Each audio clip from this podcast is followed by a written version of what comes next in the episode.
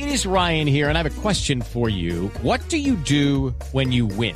Like, are you a fist pumper? A woohooer, a hand clapper, a high fiver. I kind of like the high five, but if you want to hone in on those winning moves, check out Chumba Casino. At ChumbaCasino.com, choose from hundreds of social casino style games for your chance to redeem serious cash prizes. There are new game releases weekly, plus free daily bonuses. So don't wait. Start having the most fun ever at ChumbaCasino.com. No purchase necessary. BGW. Void were prohibited by law. See terms and conditions. 18 plus.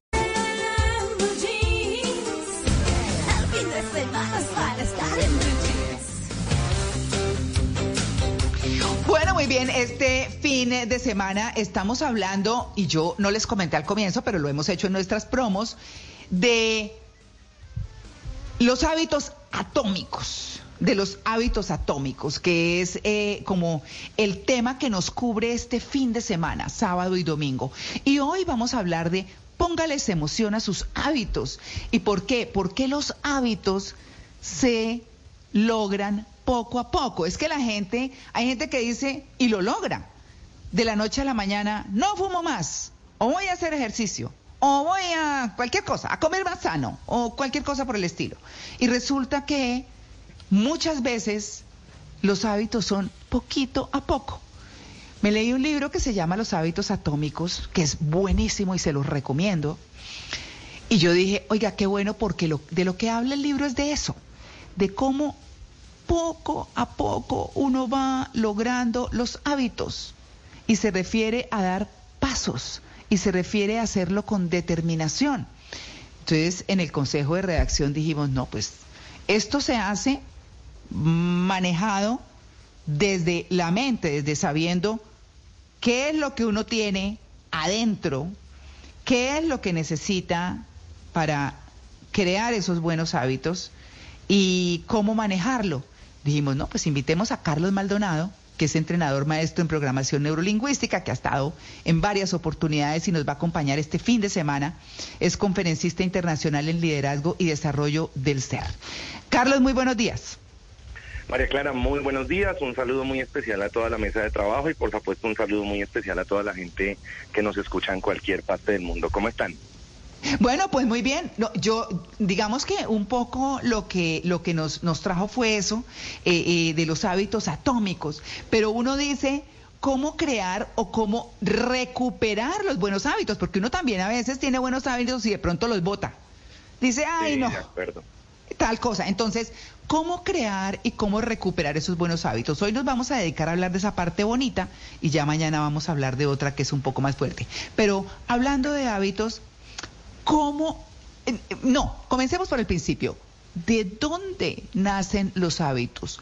¿Cómo se, eh, cómo se crean esos hábitos o cómo están allá metidos los hábitos dentro de nuestro comportamiento?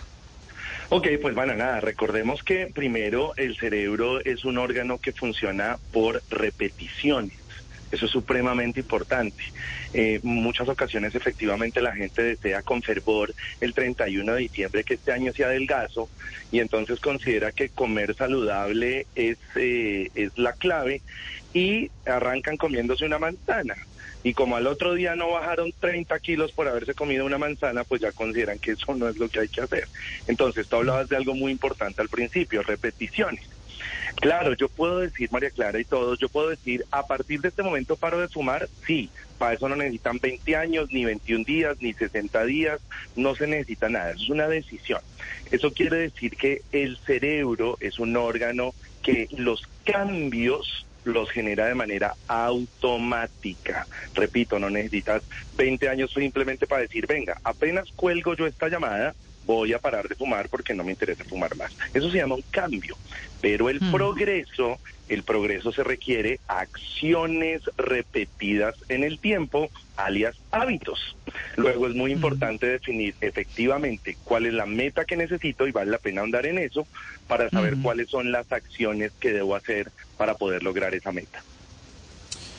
Eh, Mauro. yo tengo una pregunta. Eh, ¿Cuánto tiempo eh, se necesita para generar un hábito? Dicen que 21 días, que otros dijeron no, son 63 días. ¿Cuánto tiempo? ¿O depende del hábito, Carlos? Sa- ¿Sabes qué, Mauro? Depende de la emoción. A ver, El, el pegamento del hemisferio derecho es una emoción positiva. Si yo quiero aprender inglés porque maldita sea en mi trabajo me pagan mal y si yo hablar inglés me pagaran bien, eso no es una emoción positiva, eso es un desastre y con absoluta certeza en ninguna parte vas a aprender inglés. Si yo quiero eh, bajar de peso porque es que este cuerpo choncho y mi mujer no me quiere, pues hombre, evidentemente nunca vas a bajar de peso. Entonces, lo primero es cuál es la emoción positiva. Hay dos cosas que son tremendamente importantes. Uno se llama una meta. La meta es el destino final. O sea, quiero bajar de peso. Listo. La otra y la más importante es el propósito. Eso quiere decir por qué lo quiero hacer. Cuando el propósito normalmente es externo, Mauro, es decir, para satisfacer a otro, a, mi mujer, a mis amigos, para que todos me digan, nunca, escúchese bien, nunca se logra nada. Cuando el propósito es interno y le colocas una emoción agradable, que es lo que decía hace un momento, el pegamento, con honestidad el cambio es rápido. A través de la PNL se ha demostrado que el tema funciona de- por repeticiones en 21 días y hay otros autores de otras corrientes igual de chéveres que hablan de 60. Válido. Yo soy más de los que piensa que independiente al número de días, si tú colocas un propósito interno y colocas una emoción agradable, pues el cerebro aprende rápido. Mi teoría verificada hablando de esto de PNL en los últimos 12 años de mi vida es que el cerebro aprende rápido, pero el lento es uno. El, el lento es uno que se pone trabas. Así que el número de Pero, pero el cerebro no es perezoso, Carlos. Claro, el cerebro no es perezoso. Ajá. completamente perezoso, María Clara, porque el cerebro, a, a ver, gasta menos energía en lo que es rutinario, sea bueno o sea malo. Quitémosle la definición de bueno y malo. Luego, claro que el cerebro es un órgano perezoso. En lo que es nuevo, gasta más energía, tiene que invertir más energía. Entonces el cerebro dice, uy, qué pereza esto. Luego imagínate la cena, gastar más energía y aparte de eso hacerlo por obligación. Pues llega un momento en el que tú dices, no, esto no es lo mío, no, tro- trotar no es lo mío, qué pereza, no leer lo que tú estabas diciendo no es lo mío.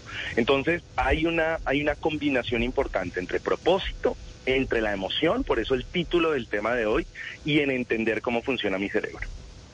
Claro.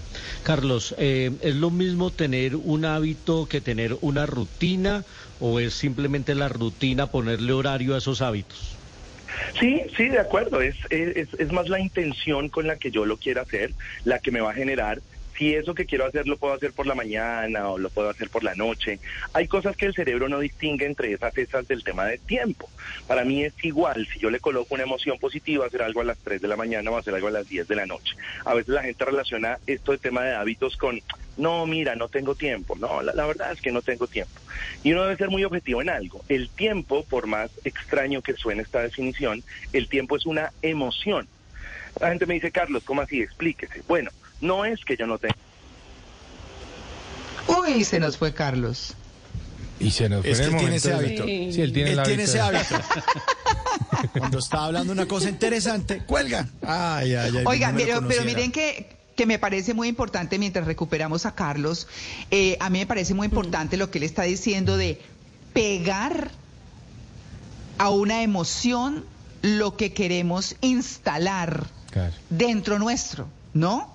Entonces, por ejemplo, si hablábamos, si habláramos de, de hacer ejercicio, pues póngase unos audífonos y ponga música chévere. Claro. Ponga música eh, que, que le resulte agradable, porque es que yo, por ejemplo, personalmente, para salir a caminar, eh, y lo hago con Kishu, con mi perra, y yo digo, bueno, primero porque ella necesita salir a caminar y yo también.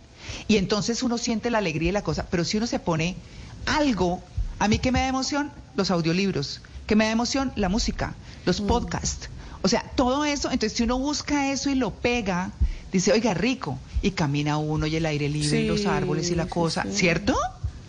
Sí, Y definitivamente. si le Yo- busca también por dónde. Uy, creo Sí. que pise a, a Juanca. Pero si le busca por dónde, ¿no? Si, por ejemplo, quiere hacer ejercicio, pero le da pereza ir al gimnasio y, s- y se fuerza a ir al gimnasio todos los días y lo odia, pues no, también puede hacer otro tipo de ejercicio, puede ir a clases de baile, puede hacer natación, puede salir en bicicleta, salir a trotar, salir a caminar.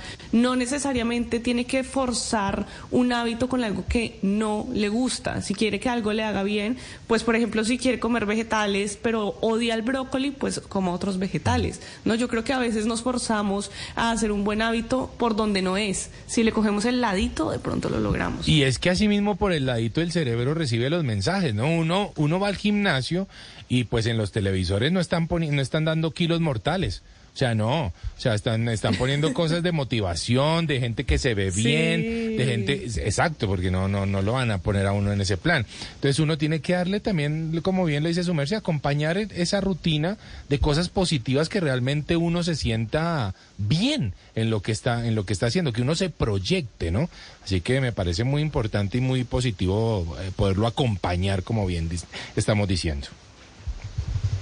Bueno, ya- Claro. ya, estamos ahí recuperando, creo. Bueno, todavía no tenemos a Carlos. Bueno, miren, pero yo, yo les cuento un poco del de, el libro de hábitos atómicos porque me parece que es extra, súper, recontra, requete importante. Sí. El libro tiene un autor y espérenme, pero tiene una historia espectacular. El, ah, pero se me salió aquí de la biblioteca. Espérenme, les digo. Bueno, de- digamos James que Clear. lo que es. eh, gracias, gracias, gracias. Es que lo tengo en audible, entonces, porque es de lo que yo pongo mientras voy haciendo cosas y mientras salgo a caminar y mientras todo eso. Eh, pero bueno, yo, yo lo que les quiero decir es que se llama hábitos atómicos porque lo que dice su autor, que además tiene una historia espectacular, porque tuvo un accidente brutal de, después del cual tuvo que aprender a caminar, a comer, a todo, tuvo, y él mismo empezó a trabajar y, a generar sus hábitos. Y como se colgó, digamos, de la vida, eh, se quedó en cosas eh, que se suponía que a su edad debía tener justamente por el accidente, él mismo empezó a generar todo lo que debía hacer en una situación tan difícil para recuperar tiempo, cómo hacer las cosas, como todo. Y él mismo en el libro tiene, eh, eh, eh, eh, ¿cómo, cómo diríamos ahí? Como unas tablas que uno puede seguir y puede llenar para ir cogiendo hábitos. Claro. Entonces, él habla de todo tipo de hábitos y con esas tablas y con todo ese tiempo, y por eso lo llama hábitos atómicos, dice cómo poco a poco una persona lo puede hacer. Y él habla de la determinación y habla de las acciones y habla de cómo concentrarse en eso para poder lograr salir adelante con cada uno de esos hábitos. ¿Ustedes qué retos han tenido en términos de hábitos? Upa. Muchos, Uy, sí. muchos. María Clara, yo dejé de fumar, por ejemplo. Sí. El hábito de- del cigarrillo. Porque además a uno se le pega el hábito de que si uno se toma un café, tiene que fumar. Si uno acaba de almorzar, tiene que fumar. Si uno sale, no sé qué, tiene que fumar. Que yo fumo antes de montarme al carro. Entonces se le van pegando a uno actividades alrededor de la vida cotidiana y quitarse eso de encima, María Clara, es muy, muy, difícil. bravo. Yo también, por Muy ejemplo, he luchado. Claro. He luchado Sí, también toda mi vida por mantener un peso bajo. Y no porque sea gordo, sino porque mis actividades en deportes de aventuras y deportes extremos, pues eh, me, me exige estar lo más delgado posible y no generar eh, un daño en las rodillas o, o en la columna o lo que sea. Entonces, para mí es durísimo mantenerme eh, bajo de peso, durísimo. Así que los hábitos allí son importantes. Y el libro dice, por ejemplo, algo que es muy, muy interesante. Dice el libro, nunca falles dos veces seguidas. Es que uno se mete goles. Uno se mete goles, ¿no? Entonces uno dice, bueno, voy a hacer un ayuno y voy a portarme juicioso de lunes a sábado y el domingo me meto cuatro bandejas paisas. Ay, no, pero me- como el domingo solo me metí tres, el lunes me meto la cuarta. Y empieza uno a fallar. ¿eh? Empieza uno a fallar y, y ahí es donde las cosas se caen y los hábitos se dañan, ¿no? Pero es un buen mensaje del libro. Son, uy, sí.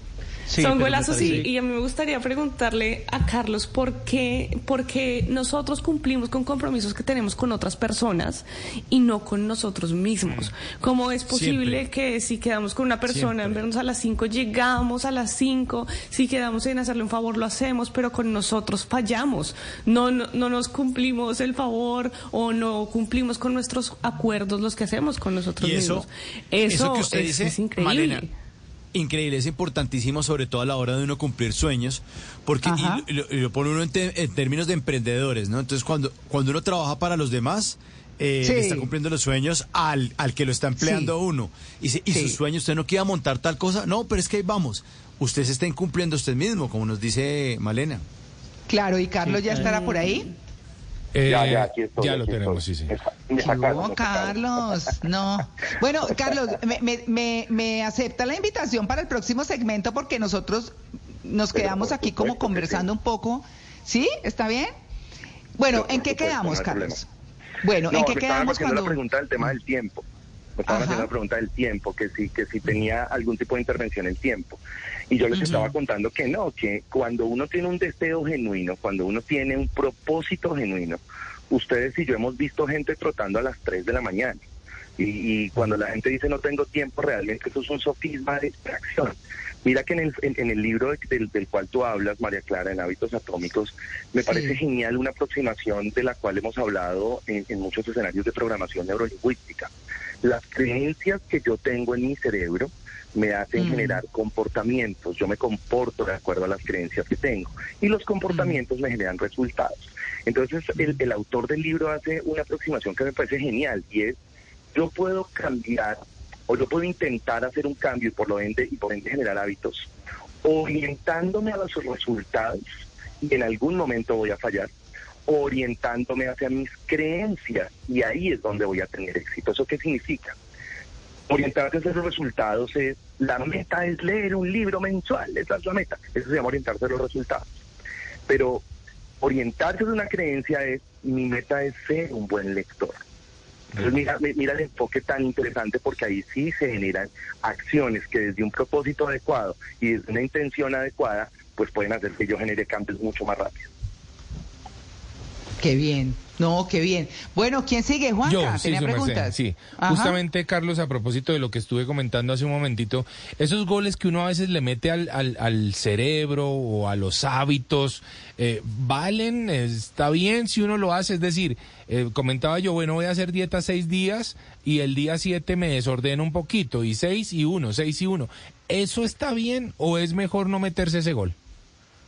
Sí, yo, yo- creo que no hay que hackearse el cerebro de esa forma, porque como lo explicaba María Clara cuando abrió el tema, eh, esto y el cerebro aprende a punta de repeticiones.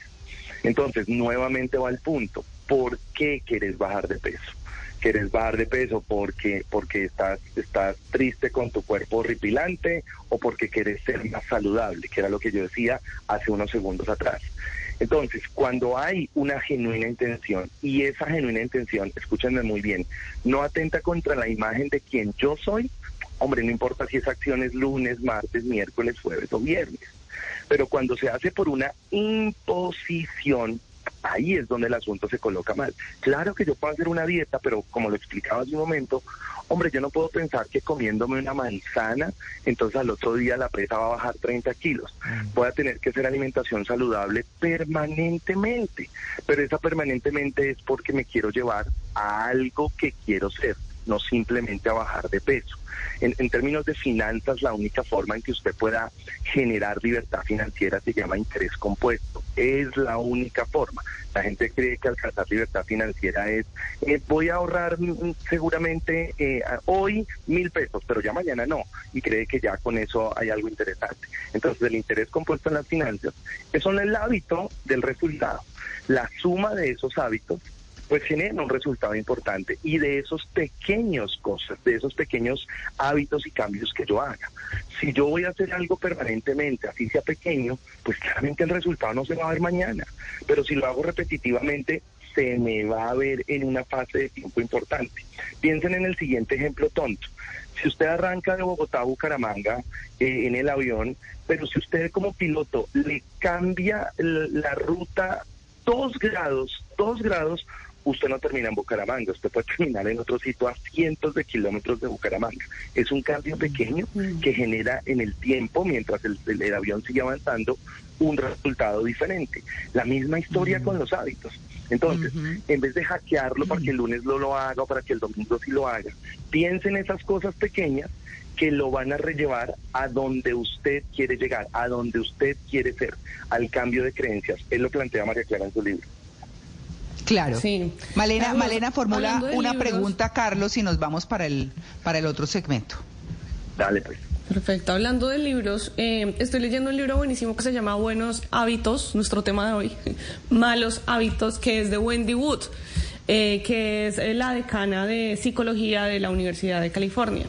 Y habla del contexto del contexto para, para los hábitos, de cómo el contexto nos hace recurrir a nuestros buenos hábitos o malos hábitos, dependiendo de cómo nos rodeemos. Yo creo que, que esa es una buena pregunta para, para el siguiente segmento, para que podamos hablar del contexto y cómo crear un contexto que favorezca nuestros buenos hábitos.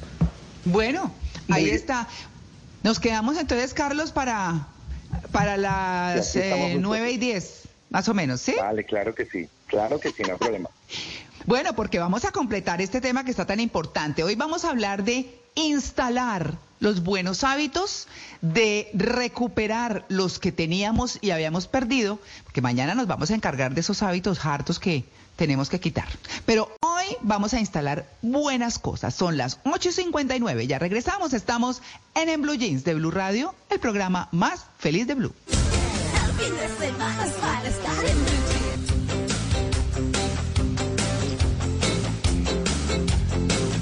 Ay, perdón, tenía el micrófono apagado.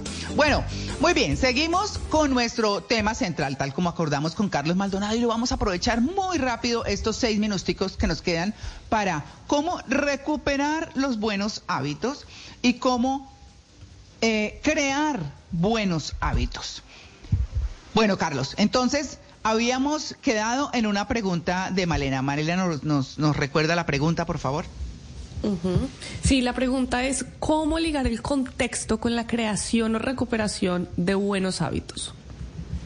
Pues Yo creo, eh, Malena, que tiene, tiene bastante relación, pero finalmente soy yo el que toma la decisión de hacerlo. Es decir, eh, vamos a poner un, ejemplo crítico, el hecho de que yo nazca en un sitio en donde en teoría económicamente eh, pues la cosa no está bien, en donde, qué sé yo, este tipo de situaciones.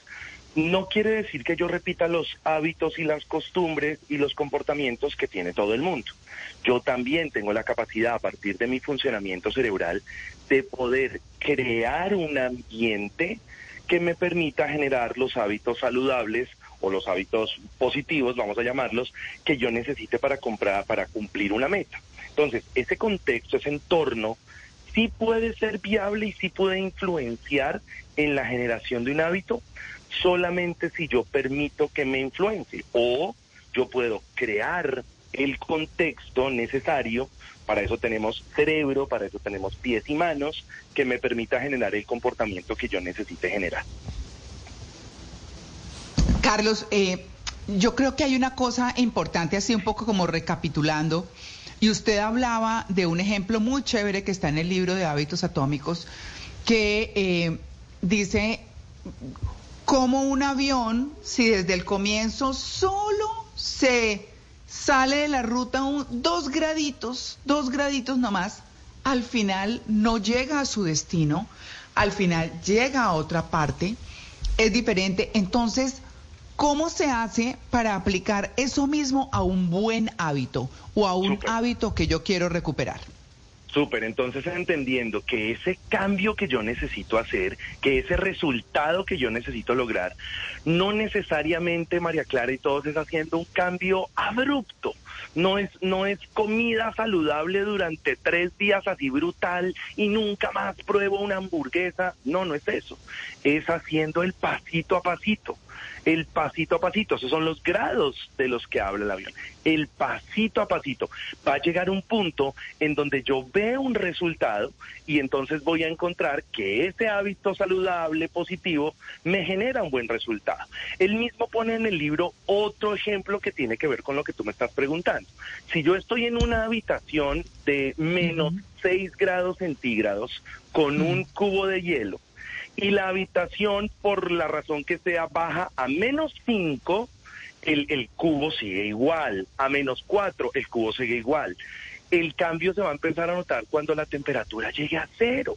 Ahí eventualmente con ese punto de quiebre se va a notar el cambio. Entonces, pasito a pasito, de acuerdo a las creencias que yo tenga sobre ese cambio, ese paso a paso va a hacer que se genere el gran cambio. El gran problema, María Clara y todos, es creer que solo haciéndolo una vez ya yo voy a generar un resultado importante y eso con honestidad no va a pasar porque simplemente el cerebro no funciona de esa forma.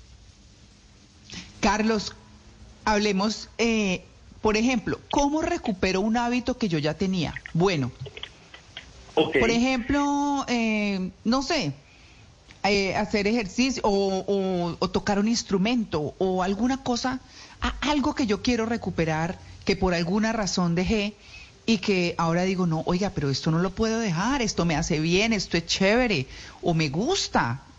¿Cómo, Fantástico. cómo lo ligo? ¿Cómo lo ligo a la emoción y cómo lo creo? Fantástico. Entonces, tenemos que volver a recurrir a los dos escenarios. Si lo dejé, lo más probable es que lo haya dejado por dos razones.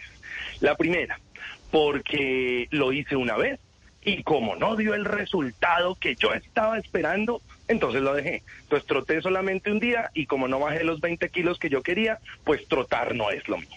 O dos, porque esa acción no está acorde con mi sistema de creencias, no está acorde con la imagen que yo tengo de mí mismo, no está acorde con mi sistema de valores, con todo ese sistema que hay en nuestro cerebro. Entonces, recuperarlo tiene que ver nuevamente con esas dos cosas. Esa acción, ¿cómo va a modificar quién quiero ser?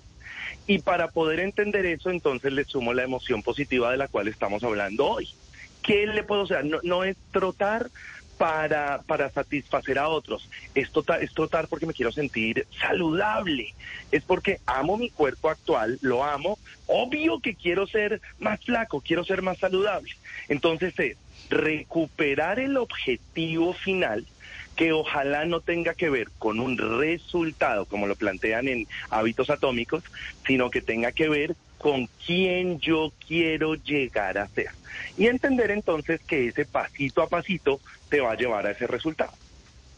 Claro, de ese, de ese foco en el, en el eh, objetivo es eh, mucho de lo que vamos a hablar mañana, porque mañana vamos a hablar de esos, de esos hábitos que no, que queremos cambiar, que chao. O sea, que no, y que es como, como el centro. Pues Carlos, mil gracias. Redes sociales para que los sigan nuestros oyentes. Con el mayor de los gustos. En todas las redes me encuentran como yo soy PNL oficial, todo pegadito, y será un gusto mañana hablar de mm, esos hábitos negativos y cómo cambiarlos. Bueno, muchas gracias. Ya regresamos. Estamos en el Blue Jeans de Blue Radio, el programa más feliz de Blue.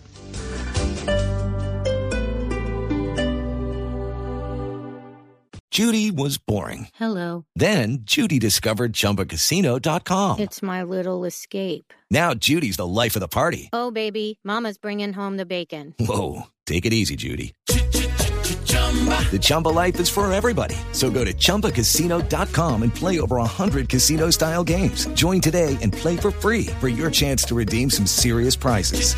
chumba ChumbaCasino.com. No purchase necessary. Void where prohibited by law. 18 plus terms and conditions apply. See website for details.